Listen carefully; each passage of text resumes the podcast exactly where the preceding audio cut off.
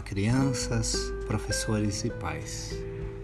No episódio de hoje vou falar sobre literatura e saúde mental na infância. É importante saber que a literatura pode ajudar no equilíbrio mental de todos nós. Você conhece alguém que toma ritalina, que toma outros tipos de medicação sem muita necessidade? Então, vamos aprender que a literatura infantil e juvenil é um remédio para os males causados pelos excessos da vida moderna. A leitura literária diverte, cura, ajuda na imaginação, é uma espécie de moradia onde nos refugiamos dos sintomas da dor e da maldade humana. Os sintomas na infância, quando crianças são rotuladas de hiperativas, impulsivas e rebeldes, pode ser combatidos com poesia, com leituras de contos e fábulas.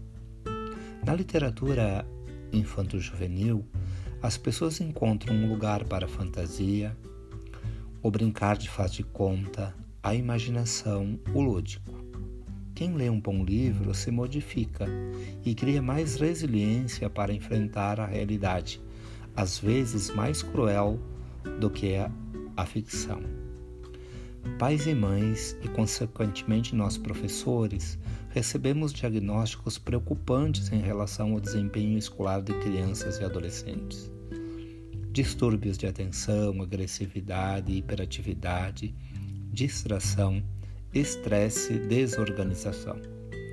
A literatura pode ser um antídoto quando possibilita que a criança expresse seu grande potencial criativo, intuitivo e intelectual.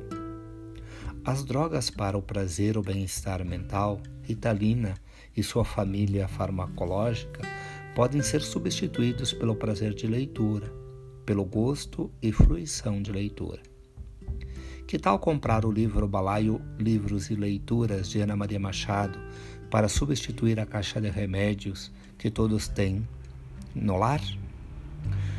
O espaço cerebral criado pela leitura não é uma ilusão é um espaço psíquico que pode ser o próprio lugar da elaboração ou da reconquista de uma posição de pessoa humana que deseja equilibrar o cotidiano com alegrias e resiliência.